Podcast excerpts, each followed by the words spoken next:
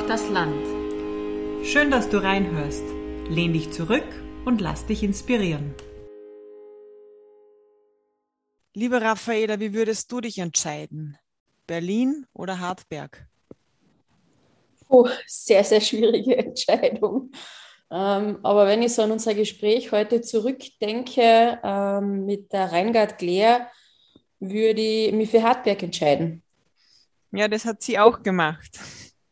Hat nämlich so viele positive und gute Argumente gebracht, warum man sich gegen die Anonymität und für eine Identität entscheiden sollte. Ja, sie hat es verbunden auch mit der Verantwortung, die man der Gesellschaft gegenüber hat. Und natürlich ist es in Hartberg so, dass sie sagt, dass man sie immer und überall kennt, weil so groß ist es dort nicht, was aber auch Vorzüge hat und wenn sie das mal anders haben will, dann fährt sie einfach in eine Stadt, aber ansonsten fühlt sie sich dort eigentlich sehr, sehr wohl, auch mit dem Umfeld der Natur, wo sie irgendwie auf die Hartberger Berge äh, raufgehen kann und das dort genießen und abschalten von ihrem Beruf äh, der Allgemeinmedizin. Sie ist die jüngste Allgemeinmedizinerin mit einer eigenen Praxis gewesen, noch vor einigen Jahren, als sie die von ihrem Vater übernommen hat. Ja, und sie stammt eben aus einer Ärztefamilie und diese Leidenschaft zum Beruf hat ihr ihr Vater vorgelebt und sie hat uns auch von, ein, von diesem Begriff der Medi Beziehungsmedizin erzählt, was für uns was komplett Neues war. Und äh, was mich auch fasziniert hat, ist, äh, ist, dass sie Mannschaftsärztin gemeinsam mit ihrem Vater und Bruder ähm, vom Fußballverein TSV Hartberg in der Bundesliga ist. Ja, voll außergewöhnlich, gell? Also ein sehr, sehr vollgepackter Tag oder ein sehr vollgepacktes Leben, ähm, was auch jetzt ein, ein kleines Mädchen, ein Kind bereichert. Und sie hat so schön gesagt, es braucht eben ein ganzes Dorf, um ein Kind zu erziehen. Genau, damit beginnt auch unser Gespräch. Wir wünschen euch schöne Zeit dabei.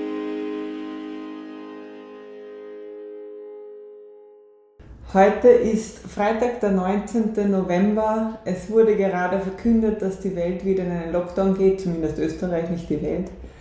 Und äh, lustigerweise haben wir einen Termin bei einer Ärztin. Wir freuen uns, dass wir bei dir sein dürfen, Reingard. Ähm, wir starten unseren Podcast immer damit, dass wir den Frauen sagen, warum wir sie mutig finden. Das hat uns die Steirerin, die Zeitschrift Die Steirerin abgenommen, weil, so haben wir uns kennengelernt, ähm, wir, du und auch wir mit unserem Podcast nominiert waren für die Kategorie die Lokalheldin. Ähm, wir haben uns dann auch bei der Preisverleihung getroffen und da haben wir über dich erfahren, dass du als Allgemeinmedizinerin, die jüngste Allgemeinmedizinerin, die eine eigene Praxis aufgemacht hat und das im ländlichen Raum, zu einem gewissen Grad, hat bei dieser Stadt, aber trotzdem. Das ist was, was uns am Herzen liegt äh, und wir wissen auch, dass das Thema von Allgemeinmedizinern im ländlichen Raum ein sehr gefragtes ist. Das finden wir schon mal toll und sehr mutig und da wollen wir mehr dazu wissen. Und du bist auch Impftestimonial gewesen vor einem Jahr, das hat die Steirerin auch hervorgehoben. Das interessiert uns natürlich auch. Schön, dass wir da sein dürfen. Schön, dass ihr da seid und fühle mich sehr geehrt, dass ihr mich auserwählt habt als mutige Frau. Das ist ein sehr schönes Kompliment. Zum Einstieg gibt es unsere rosa-rote Schachtel mit Fragen zum Aufwärmen. Mhm. Ich lese selber vor. Ja, bitte. Welche drei Dinge sind in dir aktuell am wichtigsten? Ähm, ganz klar erste Rolle spielt im Moment meine kleine Tochter, die ist ein Jahr geworden gerade und ähm, die hat das äh, Glück und das Pech, eine sehr untriebige Mutter zu haben. äh, Glück deshalb, weil sie, ähm, es gibt so ein afrikanisches Sprichwort für, um ein Kind zu erziehen, braucht man ein ganzes Dorf. Das trifft bei ihr eindeutig zu, weil wir wirklich ein, also mein Mann und ich ein sehr gutes Netzwerk haben dass die Florentina gut betreut, wenn wir nicht da sind und wir haben aber, aber beide das Glück, äh, unsere Zeit, unsere berufliche Zeit relativ flexibel einteilen zu können. Das heißt, wir verbringen trotzdem viel Quality Time mit ihr. Ähm, das was mir, glaube ich, gerade am heutigen Tag am zweitwichtigsten ist, ist wahrscheinlich das Impfen. Deswegen impfe ich gerade fast jeden Tag in der Ordination, weil ich mich über jede zusätzliche Impfung, die ich machen darf, freue, weil sie uns äh, dem normalen Leben unter Anführungszeichen, glaube ich, wieder näher bringt. Wir wissen, dass die Impfung äh, vor dem Virus schützt. Wir wissen, dass sie gut funktioniert, dass, dass sie die Menschen vor vielfach vor äh, schweren Erkrankungen bewahrt und äh, so auch die Krankenhäuser nicht so belastet sind. Und wir wissen aber auch, dass wir noch viel mehr Impfungen setzen müssen, damit äh, wir nicht wieder in den nächsten Lockdown müssen. Hoffentlich ist es diesmal der letzte. Ähm, das dritte, was ist mir als drittes am wichtigsten? Ich glaube, neben, neben dem Beruf, den ich irrsinnig gerne mache, der aber auch sehr fordernd ist und viel Zeit abverlangt, äh, noch genug Zeit für Genuss und für, ähm, für ähm, ja, genüssliche Dinge im Leben zu haben. Was ist für dich Genuss oder bei was genießt du?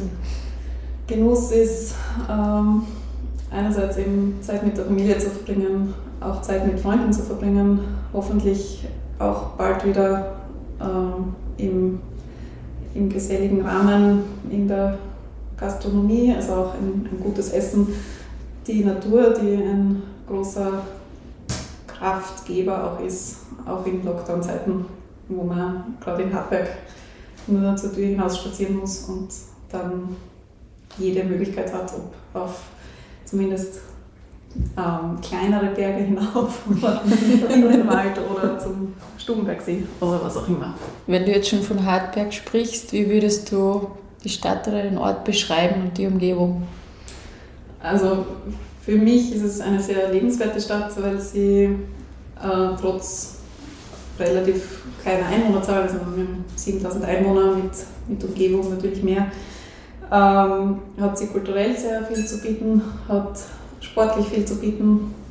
Ich darf ja mit meinem Vater und Bruder den DSV Hartberg mit betreuen. Das ist auch eine große Freude in der Freizeit. ähm, sie hat ähm, ein gutes Gesundheitssystem, gute Schulen, also eine sehr gute Infrastruktur und wir haben die Nähe zu Graz und Wien, sodass wir auch schnell in größeren Städten sind, wenn wir es suchen.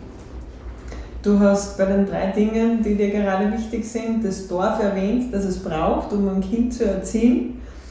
Welches Dorf hat dich umgeben, als du Kind warst? Also wir fragen auch immer so ein bisschen die Frauen, woher kommst du, wie war dein Weg bis zum TSV Hartberg, den du jetzt betreut hast? Was gab es dazwischen für Stationen?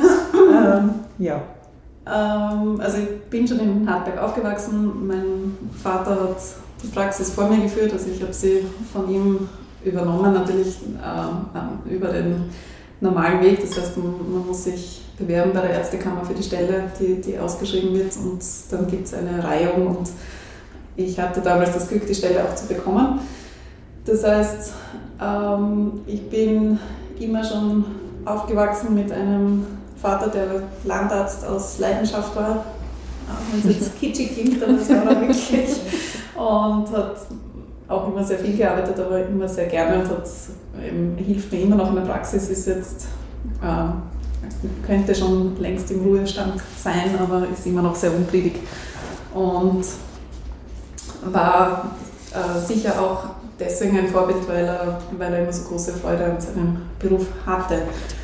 Äh, meine Mutter ist Lehrerin, auch ähm, die hat ähm, die, die, war, die die Familie zusammengehalten hat. Die Familie ist eine Großfamilie. Das heißt, auch da war ein, ein Dorf da mit Großeltern und auch allen drumherum, die mich sicher miterzogen haben. Und ich habe zwei große Brüder, äh, große, ältere. um, ähm, Früher waren es die Großen, jetzt sind sie eher älter, immer noch größer ich. ähm, die neun und zwölf Jahre älter sind und immer sehr gut auf mich aufgepasst haben und das großteils immer noch tun. auch, auch wenn ich jetzt schon länger erwachsen bin. Das Nesthäkchen sozusagen. Genau, das bleibt mir, glaube ich, ein Leben lang. Wo hast du studiert? In Wien und in Berlin. Und Berlin war eine sehr prägende Zeit, ich glaube auch wegen dem Riesenkontrast zu Hartberg, der dringend notwendig war auch zwischendurch. Mhm. Und ähm, ja, also die, die Großstadt zwischendurch war wichtig und auch jetzt suche ich natürlich die ähm, Großstadt auch neben der, der Vielfalt, die sie im Kulturbereich oder auch in anderen Bereichen bietet, auch weil man natürlich in Hartberg ähm, quasi nie inkognito hinausgehen kann. ähm, dadurch bekommt man aber auch Identität. Also es ist, finde ich, auch sehr schön in, der, in, in diesem Stadtverbund oder in der Gesellschaft eine Rolle übernehmen zu dürfen. Trotzdem sucht man natürlich auch manchmal die ähm, Einsamkeit oder nicht, nicht Einsamkeit, aber die, die Anonymität. Anonymität, genau, danke. Die in Hartberg eher im Wald und manchmal nicht mal da zu finden ist. Wir haben ja auch gelesen, dass du nicht nur die große Stadt suchst, sondern du warst auch auf einem anderen Kontinent in Afrika. Mhm. Was hast du dort gemacht? Da war ich zweimal beruflich und öfter um zu reisen. Das, hat sich, das war im Studium hat sich das ergeben, äh, dass ich sechs Wochen in Tansania ein Praktikum gemacht habe und ähm, mich das Land sehr fasziniert hat und auch die medizinische Arbeitsweise, weil es halt so ganz anders ist als bei uns. Man hat kaum Mittel und trotzdem ähm, brauchen die Menschen einen dringend und man muss lernen, auch ohne Mittel zu arbeiten und auch damit fertig zu werden, vielen nicht helfen zu können, weil man eben ähm, kaum Hilfe zur Verfügung hat. Und das war auch sehr, sehr prägend, glaube ich, für die jetzige Berufsrolle, weil man das Gesundheitssystem wieder im anderen Blickwinkel sieht. Und wahrscheinlich ist auch das ein Grund dafür, dass ich mich jetzt einsetze für die Impfung, weil ich mir denke, wir hätten wirklich was, was uns richtig helfen könnte und wir nützen es aber teilweise nicht. Und ähm, da versuche ich oder habe versucht und versuche es immer noch mit Aufklärung auch dahingehend zu arbeiten, dass eben wir wirklich eine so gute Forschung haben, äh, so gute wissenschaftliche Daten auch jetzt zu dieser Impfung, wo so viele Augen drauf sind wie auf keiner Impfung je zuvor. Und dass wir wirklich mit gutem Gewissen sagen können, dass diese Impfung sicher ist und dass sie uns eben aus diesem Schlamassel bringt, den wir im Moment haben. War das auch ein Grund, äh, warum du Impftestimonial geworden bist oder wie, wie wird man das? Das, also ich engagiere mich schon ähm, einige Jahre für, für die österreichische Gesellschaft für Allgemeinmedizin. Das ist eine äh, nicht politische Vertretung also äh, Fachvertretung der Allgemeinmedizin, die auch versucht, wieder dieses Fach, das ja ähm, auch darunter leidet, dass zu wenig Jugend nachkommt, ähm, de, also den Stellenwert zu zeigen und auch die Attraktivität des Berufes wieder zu stärken und auch ähm, hinauszutragen. Und durch diese Gesellschaft ist einfach angefragt worden, ob wir jemand entsenden können. Und weil ich damals in Karenz war und die Meinung war, ich habe viel Zeit. und ich glaube ich auch als, als junge Ärztin äh, da irgendwie auserkoren wurde, bin ich gefragt worden und habe das auch für eine sehr sinnvolle und gute Sache gehalten. Und deswegen habe ich diese Stunden auch neben meiner Tochter investiert. Was hast du im Konkreten gemacht? Also was bei Pressekonferenzen oder hat vor Leuten gesprochen oder wie? Ähm, oder also ich war eine von fünf Sprecherinnen für diese Impfkampagne, die ja dann leider eingestellt wurde. Das ist auch natürlich ein Punkt, worüber man diskutieren kann, hätte sicher weitergeführt werden müssen. Und unser Ziel war auch durch ähm, Fakten, also wissenschaftliche Fakten, einfach die Emotionen, die, die ja von Beginn an oder noch bevor die Impfung überhaupt da war, sehr stark in der Diskussion äh, vorhanden war, ein bisschen rauszunehmen, die Ängste zu nehmen, die, diese Impf, den Impfmythen auch entgegenzuwirken, was uns zum Teil gelungen ist. Ich glaube, wir haben äh, bei einem gewissen Prozentsatz, da gibt es ja dann so Marketingstudien, wir die Skepsis nehmen können Leider nicht bei allen, aber es war fast klar, dass das nicht funktionieren kann. Ähm, genau, das war eigentlich der, der Ursprungsauftrag und dann äh, waren einfach mehrere Termine bis, bis hin zu einem Impfbeirat, wo ich immer noch bin in der, in der Steiermark, aber wo wir eben die Impforganisation in der Steiermark überlegt haben, gemeinsam mit dem Land und wo ich auch bei Expertengesprächen teilweise im Land teilnehmen darf und man überlegt, wie, wie setzt man die nächsten Maßnahmen, wo eben jetzt die Schwierigkeit war, was entscheidet der Bund, was entscheidet das Land? Und das war für mich wahnsinnig spannend, auch da hineinschnuppern zu dürfen.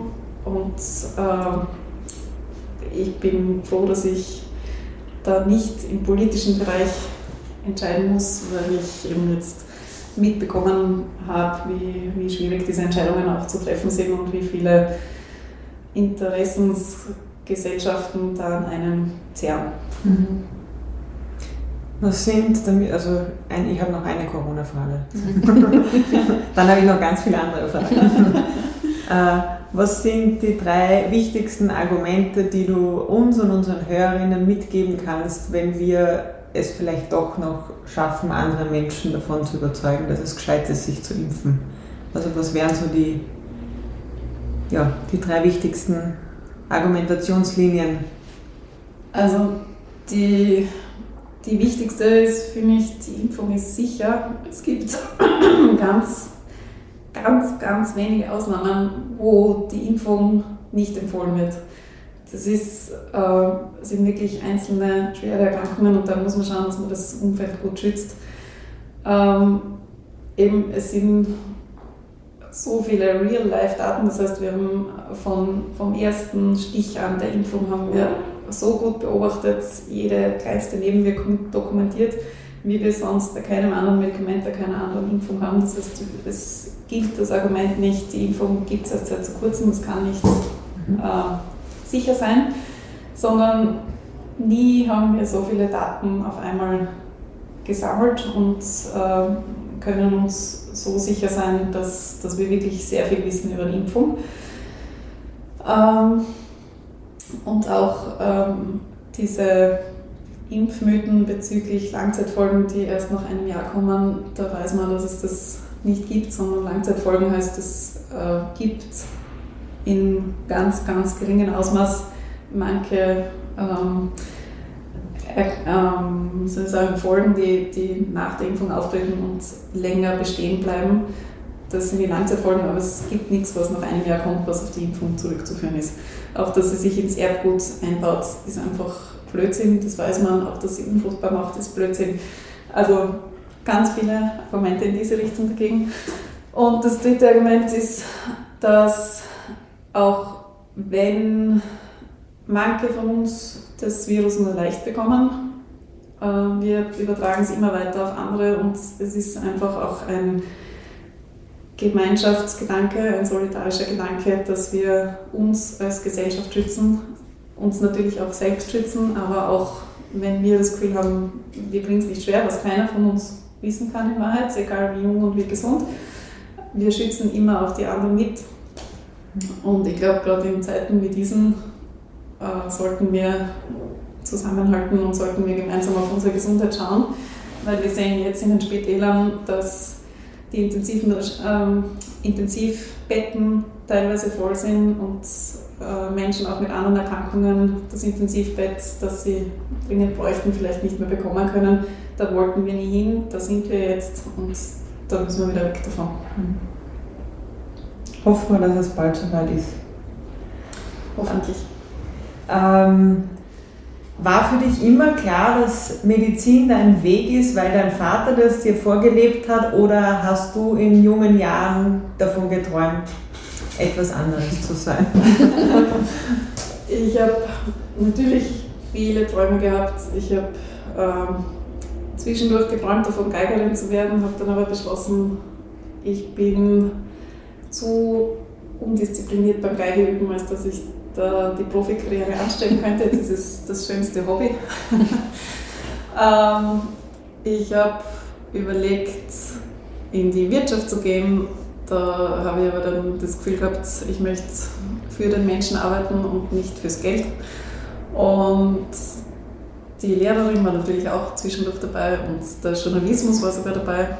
Aber ich glaube, die Medizin ist absolut die richtige Entscheidung und auch die Ordination. Das war ja auch eine lange und schwere Überlegung, ob ich mit 29 eine relativ große Ordination übernehme und mich dadurch auch, natürlich kann meine Ordination auch wieder hergeben, aber es ist nicht so leicht, sich selbstständig zu machen und dann zu sagen, nein, jetzt mag ich nicht mehr. Mhm. Also sich auch äh, zu binden in gewisser Weise. Und es ist aber trotz der hohen Arbeitslast so ein schöner Beruf, dass ich mir keinen anderen vorstellen möchte. Triffst du die Entscheidungen aus dem Kopf, deinem Herzen oder aus dem Bauch? Schwere Frage. Ähm, oder hat sich da das, der Weg so ergeben? Oder wie, sind, wie hast du die, die Entscheidungen getroffen?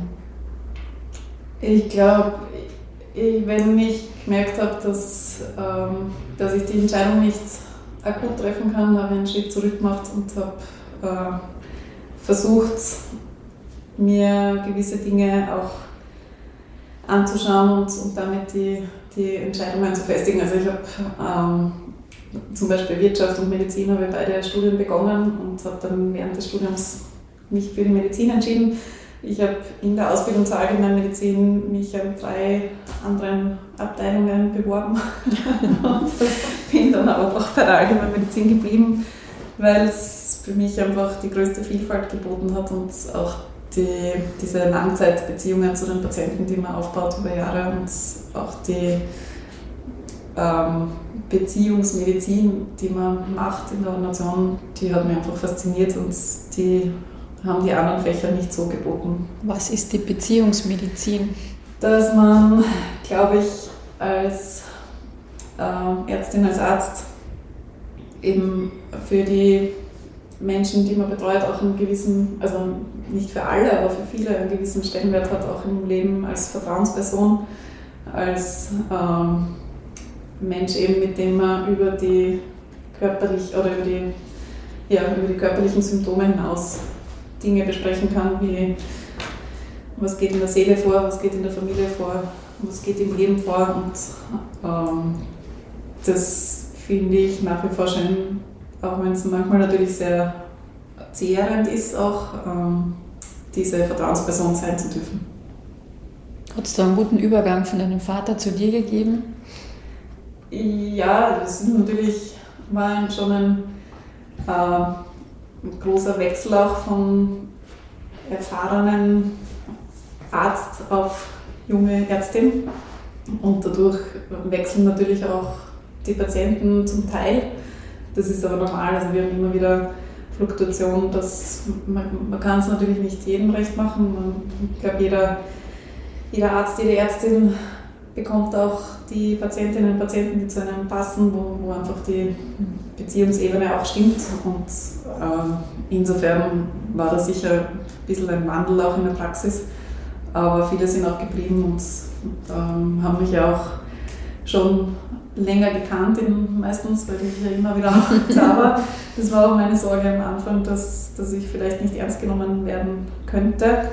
Das hat sich aber relativ schnell ähm, gut entwickelt und glaube ich zumindest. und funktioniert auch sehr gut. Wie schaut jetzt dein Arbeitsalltag aus? So wann stehst du auf? Mm, wann stehe ich auf?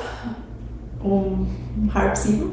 Um halb acht bin ich in der Praxis. Dazwischen bringe ich meine Tochter entweder zu, zu meiner Mutter oder mein Mann schaut auf sie oder meine äh, Schwiegermutter und also derzeit wird sie noch familiär betreut, schauen wir, wie es in Zukunft ist. Und dann bin ich in der Pension bis manchmal halb zwei, manchmal drei, je nachdem. Und dann stehen meistens noch Hausbesuche an, Pflegeheim, Impfen natürlich zwischendurch. Genau, ungefähr so. Wie geht es dir als äh, berufstätige Mutter und einem kleinen Kind? Ähm, wie siehst du dieses Spannungsverhältnis? Also das ist als Selbstständige sicher ein Nachteil, sage ich mal, dass man, man kann in Mutterschutz gehen, also in einen gesetzlichen Mutterschutz, da hätte ich die Ordination auch zusperren können.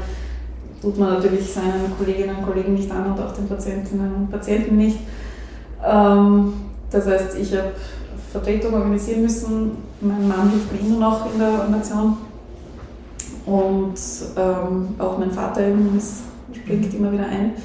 Das heißt, es ist schon viel Organisationsaufwand. Vorteil ist eben, man ist flexibler. Und auch wenn es jetzt nicht familiär zu organisieren wäre, würde es Wege geben. Also es, es gibt sogenannte Vertretungsärztinnen und Ärzte, die, die dann auch einspringen, aber es ist nicht so einfach, wie wenn man einfach äh, ein oder zwei Jahre in Karenz geht im Angestelltenverhältnis. Wird da Rahmenbedingungen, die man ändern kann? Also welche Rahmenbedingungen sollte man ändern, dass das vielleicht leichter geht? Gibt es da was? Es kommt immer mehr, es ist schon, wird schon vielfach genutzt und es wird immer stärker noch kommen, dass man sich eine Praxisstelle teilen kann, mhm. dass, man, äh, dass es verstärkt auch Zusammenarbeitsformen gibt wie Gruppenpraxen, wie ähm, äh, Primärversorgungseinheiten und in dem Fall wäre das sicher ein Vorteil, wenn man eben Backup auch hat, wenn zum Beispiel das Kind krank wird, dass man Kolleginnen und Kollegen hat, die einspringen können. Mhm. Das ist eben bei mir jetzt zum Glück in dem familiären Setting auch der Fall. Aber ansonsten wäre es sicher leichter, eben eine, eine geteilte Praxis zu führen oder in, in einer Zusammenarbeitsform. Ist das für dich eine Option für die Zukunft? Es ist auf jeden Fall eine Option, entweder in der Praxis selbst mhm. oder wir haben ja in, in Hartberg auch ähm, ein Netzwerk angestrebt. Das heißt, wir arbeiten als wir sind fünf Hausärztinnen und Hausärzte, also zwei Hausärztinnen, drei Hausärzte und arbeiten da sehr, sehr stark auch zusammen, haben schon lange die Öffnungszeiten aneinander angepasst. Das heißt, wir sind Montag von halb sieben bis Samstag um 15 Uhr ist immer eine Ordination geöffnet. Ähm, früher war eben auch der, der Bereitschaftsdienst dabei, das ist jetzt neu organisiert und steiermarkweit organisiert. Ähm, und wir hätten das Netzwerk gerne äh, noch verstärkt durch andere Berufsgruppen neben den ähm, Berufsgruppen, die wir in unseren Ordinationen haben. Also wir haben alle natürlich äh, diplomierte Pflegekräfte, Ordinationsassistentinnen, teilweise Diätologinnen, äh, Physiotherapeutinnen und Therapeuten, Masseure und so weiter haben wir alle angestellt. Aber wir hätten gerne noch gemeinsam zum Beispiel Sozialarbeiterin oder Sozialarbeiter angestellt oder auch ähm, Logopädin, Ergotherapeutin oder auch äh, gemeinsam so Akutslots vereinbart mit, mit Instituten, die es schon in Hartberg gibt. Das ist aber im Moment politisch nicht so gewünscht gewesen, weil den Zentren im Moment äh, mehr Stellenwert gegeben wird, weil sie glauben, das hat mehr Mehrwert. Vielleicht ist es auch so, es wird jetzt wieder größer evaluiert und vielleicht wird es ja noch was mit unserem größeren Netzwerk. Das Hausärzte-Netzwerk gibt es so und wir würden es gerne zu einem Primärversorgungsnetzwerk ausbauen. Speziell am Land gibt es ja das Problem, dass ähm, viele Arztpraxen ja unbesetzt bleiben. Woran liegt das? Ich glaube, Generell haben wir es mit einer Landflucht zu tun. Das ist einfach ein, ein Zeichen unserer Zeit, dass, die, dass es die Jugend mehr in die Stadt zieht. Ähm, es ist natürlich an den richtigen Land, Landpraxen, also wir haben eben, wir sind zu fünft in Hartberg, das heißt wir haben eine starke Kollegialität. Es gibt aber Praxen im Bezirk, wo wirklich in weiter Ferne kein anderer ist. Das heißt, man ist da noch viel mehr Einzelkämpfer und ist der eine oder die eine, die verantwortlich ist für ein Gebiet und es gibt niemand, der einen ersetzen kann. Und dieses Einzelkämpfertum, das ist gerade, ähm, glaube ich, wenn man ähm, jung ist, wenn man neu in die Praxis geht, wenn man noch Unsicherheit in sich hat und die hat man sicher am Anfang verstärkt. Eine gewisse Unsicherheit ist einfach bei unserem Beruf dabei, weil wir nicht ständig alles abklären können, so wie im Krankenhaus. Das gehört zu, zu unserem Beruf dazu. Wenn man dann noch ganz allein auf weiter Flur sitzt, verstärkt das dieses Gefühl natürlich. Und das ist auch sicher ein Problem von diesen Einzelpraxen, wo man auch mehr dahin, dahin geht, dass man eben auch Zentren am Land macht, wo man gewisse Regionen einfach zusammenzieht, weil man auch weiß, dass es sich leicht arbeitet oder dass man äh, lieber Verantwortung teilt, wenn man eben im, im Verbund arbeiten kann. Und ähm, bei dir spürt man ja die Liebe zu diesem Feld der Allgemeinmedizin. Äh, das wird ja auch, also du hast ja vorhin auch gesagt, da sucht man sozusagen auch junge Leute, dass dieses Themenfeld irgendwie mehr besetzt wird, weil Fachmedizin, sage ich jetzt als Laien oder das, was ich lese, besser bezahlt ist. Stimmt das? Stimmt das nicht? Äh, oder warum finden sich weniger für Allgemeinmedizin jetzt vom Thema her? Ich glaube eben einerseits macht das Gebiet ein bisschen Angst, weil es so umfassend ist und äh, weil, weil sehr viele Entscheidungen getroffen werden müssen, ohne viel Diagnostik zu haben. Andererseits ist es teilweise verschrieben als Weiterüberweiser, was so nicht stimmt. Das kann man natürlich anlegen, wie man will. Man kann auch jeden Patienten weiterschicken, dann wird die Praxis aber bald nicht mehr gut gehen, weil können die Leute eh gleich zum Facharzt oder zur Fachärztin gehen. Ähm, und natürlich ist es nicht jedermanns, jeder Frau Sache, dass man, also eben diese Beziehungsmedizin, von der ich vorher gesprochen habe, wo man oft ähm, in sehr engen Kontakt und das auch über Jahre hinweg mit den Patienten steht, das ähm, mag einfach nicht jeder. Mhm. Dass wir weniger verdienen als Fachärztinnen und Fachärzte, das stimmt, wenn man die Zeit aufrechnet und wenn man die, die Leistungen gegeneinander aufrechnet. Aber trotzdem geht es uns, glaube ich, gut. Und ich glaube, natürlich, wenn man Mediziner wird, um viel Geld zu verdienen, wird man nicht die Allgemeinmedizin wählen. Aber ich glaube, dann ist man vielleicht auch nicht richtig in Allgemeinmedizin. Mhm.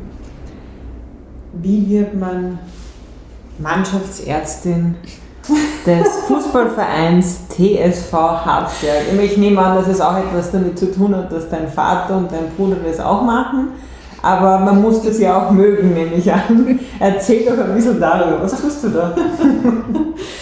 ähm, Genau, das ist ursprünglich hat mein Vater diesen Job übernommen und ähm, mein Bruder betreut die Mannschaft mit als Orthopäde und ich eben als, als Hausärztin, wo ja auch immer wieder äh, Dinge dahingehend anfallen. Das heißt, ähm, wir, wir betreuen die, die Spieler, teilweise auch die, die, äh, den Trainerstab in allen medizinischen Belangen, die sie so brauchen.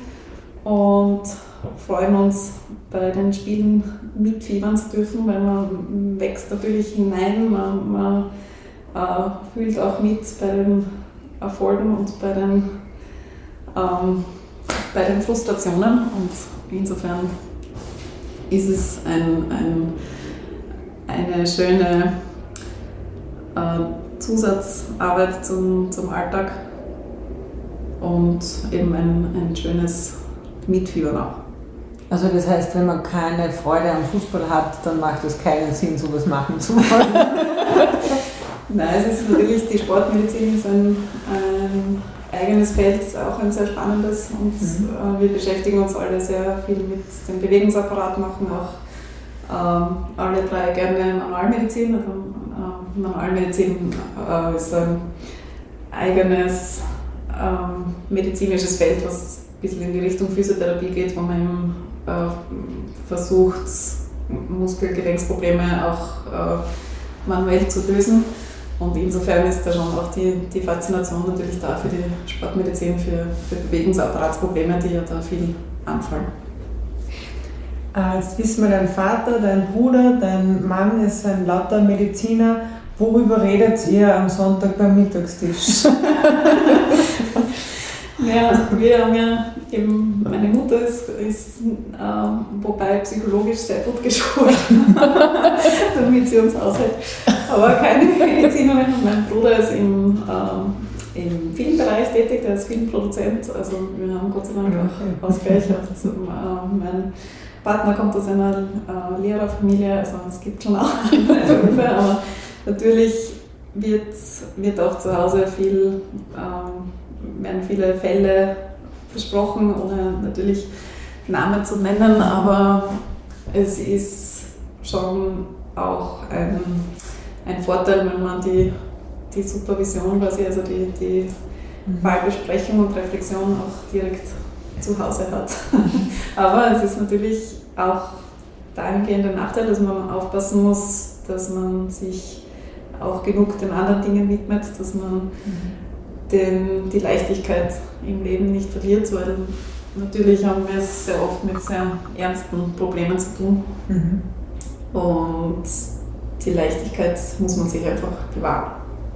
Das wäre das nächste Stichwort für mich. Was macht Reingard Claire in ihrer Freizeit, wenn sie nicht über Medizin nachdenkt oder spricht? Was machst du da? Ähm, eben entweder also viel in die, in die Natur gehen, jetzt viel mit meiner Tochter spazieren gehen. Ähm, eben die Geige begleitet mich eigentlich seit dem fünften Lebensjahr, auch mit ähm, Orchesterkonzerten. Jetzt hätten wir ein, ein Konzert gehabt im Dezember, das ist leider dem Lockdown zum Opfer fällt. Streichquartett, also die Musik spielt eine große Rolle in der ganzen Familie sind eigentlich alles Musiker. Zwischendurch gibt es die, die Familien Jazzband unter Anführungszeichen. ähm, genau. Zwischendurch ein gutes Buch, wobei da muss, muss viel Zeit sein, sonst wird es eher leider die, der medizinische Artikel zwischendurch, dass, dass ich am Ball bleibe, gehört auch dazu. Mhm. Und eben die die, der, den Kontakt mit, mit Freundinnen und Freunden zu pflegen, der, der, was neben dem Beruf nicht ganz einfach ist, aber das ist, hat auch einen hohen Stellenwert. Mhm. Ich kann mir vorstellen, du musst dich auch ständig weiterbilden. Wie und wo machst du das? Ähm, eben äh, zwischendurch bei, also zu Hause einfach mit Internet ist es ja mittlerweile sehr einfach, äh, weil viele wissenschaftliche Zeitungen, Artikel auch im Internet jetzt leicht auffindbar sind. Es gibt sehr viele Online-Fortbildungen und Podcasts, wo man auch kurz reinhören kann und was ein Vorteil ist, wenn man, wenn man die Zeit sich selbst einteilen kann. Gern gehe ich auch zu Kongressen, was derzeit auch weniger möglich ist. Im Sommer was war es ein bisschen möglich. Und es stapeln sich die medizinischen Fachzeitschriften, wo ich zwischendurch, wenn es geht, einen Blick hineinwerfe. Welches Thema neben Corona beschäftigt dich gerade oder wo bildest du dich gerade weiter? Ähm, ich glaube, eben das, das Impfthema hat uns alle sehr beschäftigt. Ähm, das, das hat sicher einen großen Stellenwert eingenommen. Ich arbeite nebenbei noch am Institut für Allgemeinmedizin an der Medizinischen Universität in Graz. Da beschäftigt uns vor allem das Primärversorgungsthema, wie, man, wie man die medizinischen Berufsgruppen noch besser vernetzen kann. Und auch die Versorgung von chronisch Kranken. Das ist dort ein, ein großes Thema, wo ich immer wieder ähm, auch dahingehend mich fortbilde und arbeite auch dazu. Also das ist so die, die wissenschaftliche Arbeit noch nebenbei, für die auch noch Zeit bleiben muss. War für dich immer klar, du hast gesagt, du hast in Wien und in Berlin studiert, Mhm. beides super Städte, finde ich. Mhm. War für dich immer klar, dass du zurück nach Hause kommst? Nein, überhaupt nicht. Ich war nahe dran, wieder nach Berlin zu gehen. Ähm, und habe mich dann eigentlich schon mit dem Hintergedanken gerne, also diesen, diesen Landarztberuf zu leben, auch wieder für die Ausbildung in der Steiermark entschieden. Ich glaube, es war, war vor allem, also es waren natürlich unterschiedliche Be Überlegungen. Jetzt Berlin gegen Hartberg ist ein krasser Vergleich. Es war wahrscheinlich auch die, die große Freiheit gegen das ähm, Verantwortung übernehmen. Ja, einerseits ähm, natürlich in der, in der Heimatstadt auch familiäre Verantwortung zu übernehmen und, und eben auch die, die gesellschaftliche Rolle als, als Hausärztin, die auch, finde ich, sehr verantwortungsvoll ist, anders verantwortungsvoll, als wenn man in einem Krankenhaus in mehr Anonymität lebt. Das war, glaube ich, die Entscheidung, mehr Anonymität oder mehr Identität. Mhm. Und ich habe mich dann irgendwie für die Landarztpraxis entschieden. Identität ist ein gutes Stichwort für eine Frage, die irgendwie auch sehr persönlich ist. Äh, ich habe den Namen Reingard noch nie gehört. Wo kommt der her und warum haben deine Eltern dir diesen Namen gegeben? Ähm, das gibt es schon ganz viele Anekdoten, also wie auf meinen Namen reagiert wurde. Eine Anekdote war ein junger Mann in einer Disco, wie ich 16 war, der mich dreimal nach meinem Namen gefragt hat und beim dritten Mal hat er gesagt, Reingard? Ah, macht nichts, meine Katze heißt auch Brunhilde. ist mir immer noch sehr in Erinnerung. Die, die, die, schlechteste Anekdote war, ob meine Eltern eine Affinität zum dritten Reich haben. Haben sie Gott sei Dank nicht.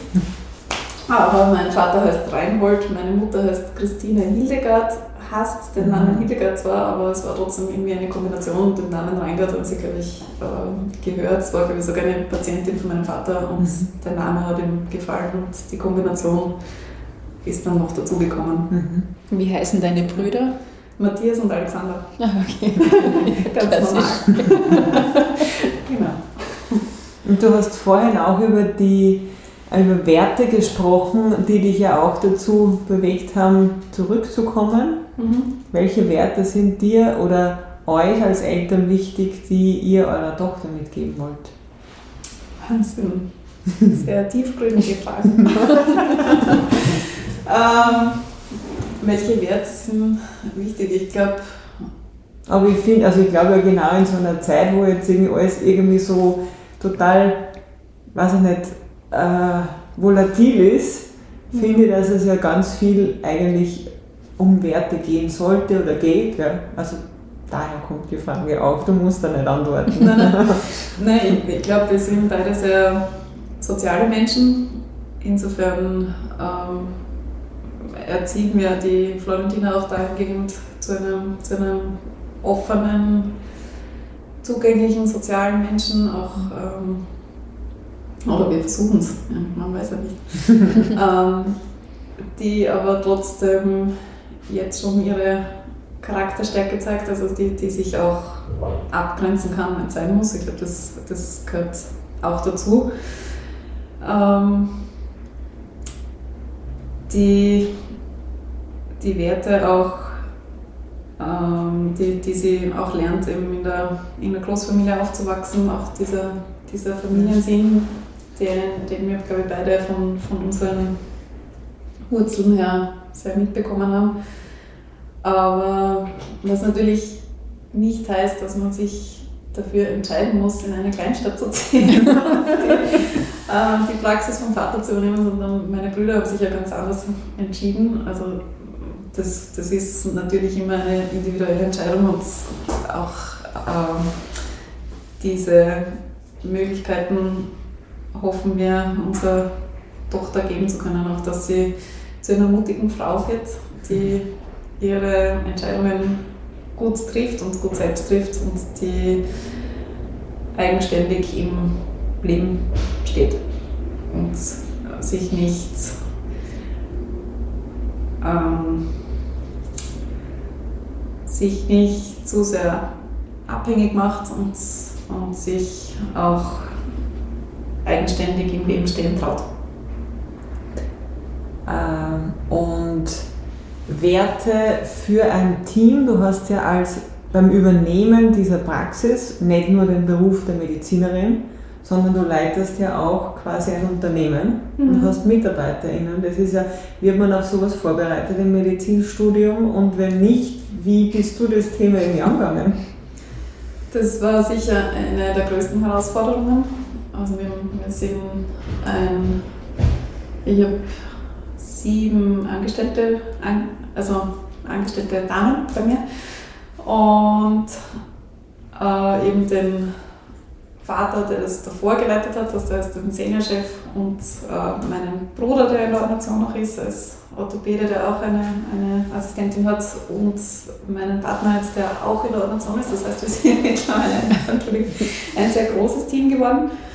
Und man wird im Medizinstudium natürlich nicht aufs Unternehmersein vorbereitet. Man hat dann die Möglichkeit, während der Ausbildung ähm, Kurse quasi zu besuchen. Da, da unterstützt einen die Ärztekammer sehr und auch Steuerberater stehen einem da einfach zur Seite. Aber dieses Hineinwachsen in das Chefin-Sein, das war gar nicht so einfach. Ähm, und auch zu merken, wie die Dynamik in einem Team abläuft, wie man da auch immer schauen muss, dass äh, keine Hierarchien entstehen, dass mhm. im Team die, die Stimmung gut ist, dass keine ähm, Eifersuchtsströme oder was, was auch immer daherkommt. Es kommen immer ähm, Stressoren von außen auf ein Team zu, mhm. die man als Chefin auch im Blick haben sollte. Und neben dem ganzen Wirbel in der Ordination ist das gar nicht immer so einfach.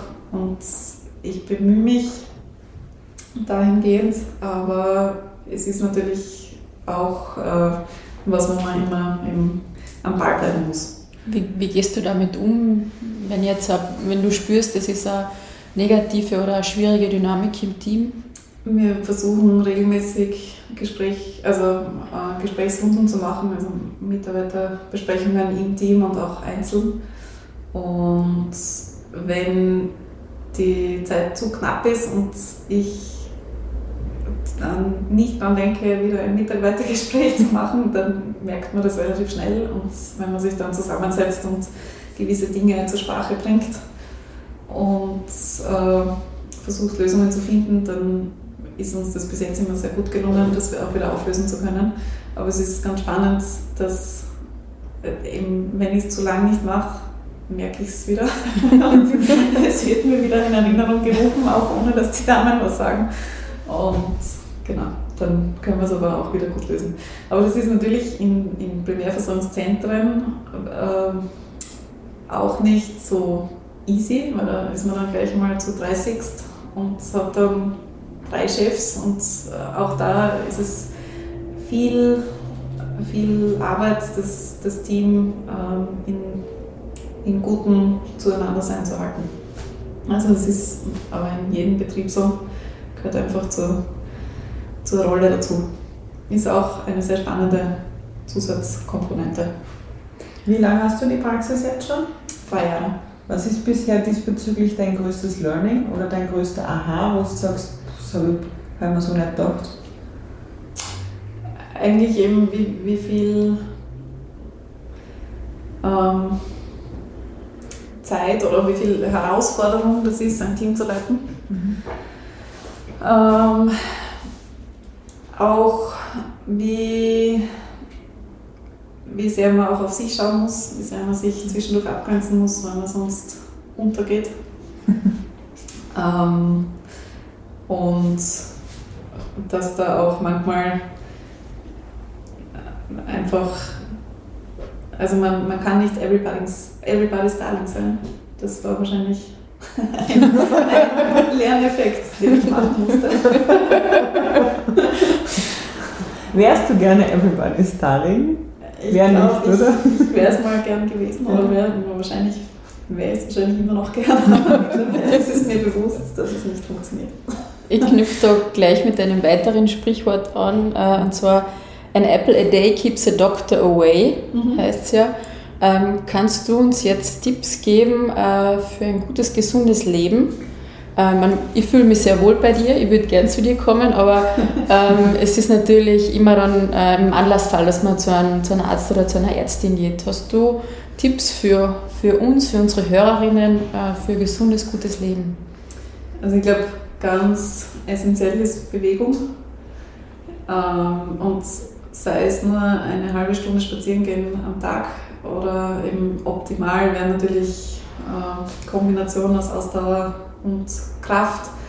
Aber ich kenne das selber, wie, wie schwer das ist, neben dem Beruf regelmäßig zu integrieren. Aber Bewegung ist wirklich der Schlüssel sowohl für körperliches Wohlbefinden als auch für die Seele, gerade im Lockdown. Ganz wichtig. und wir sitzen da gerade bei einer ähm, Marillenroulade. Herzlichen Dank das, an die Mama. Ja, genau. Also der Genuss darf nicht fehlen, aber alles in Maßen und im, ähm, also zum Großteil sollte man natürlich darauf schauen, auf bewusste Ernährung, auf ähm, nicht zu viel Fleisch. Das äh, sage ich auch immer den Spielern vom TSV Hartberg. äh, die, die Proteinquellen wichtig sind, aber zu viel Fleisch übersäuert vor allem den erwachsenen Körper ähm, sehr schnell, übersäuert die Gelenke, übersäuert die Gefäße und ist zumindest ähm, meine Philosophie, dass ähm, vegetarische Tage zwischendurch sehr wichtig sind und gut sind und Proteinquellen gibt es ja auch im pflanzlichen Bereich viele. Und ein paar Spieler haben wir schon überzeugt. Nein, wir haben äh, wirklich sehr, sehr gute Ernährungsberaterinnen auf dem TSV Hartberg, mit der wir sehr gut zusammenarbeiten und bewegungsmäßig brauchen wir den Spielern sowieso nichts erzählen. Aber ich glaube, das sind die zwei, zwei Schlüssel und eben auch die, ähm, wie, wie, schon gesagt, der Genuss, die Leichtigkeit, die, die wir auch im Leben brauchen, damit unsere Glückshormone funktionieren, damit unser Hormonsystem im Ganzen funktioniert und die, die, diese Leichtigkeit, die ist nicht immer leicht zu finden, aber die müssen wir zwischendurch immer wieder suchen. Das nehmen wir gerne mit und wir müssen das Gespräch jetzt leider schließen. Wir können natürlich noch weiterreden mit dir. Äh, und wir schließen unseren Podcast immer mit einem Word-Rap.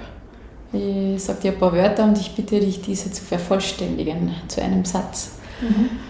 Dieses Lied erinnert mich an meinen ersten Kuss. Uh. Voll eine.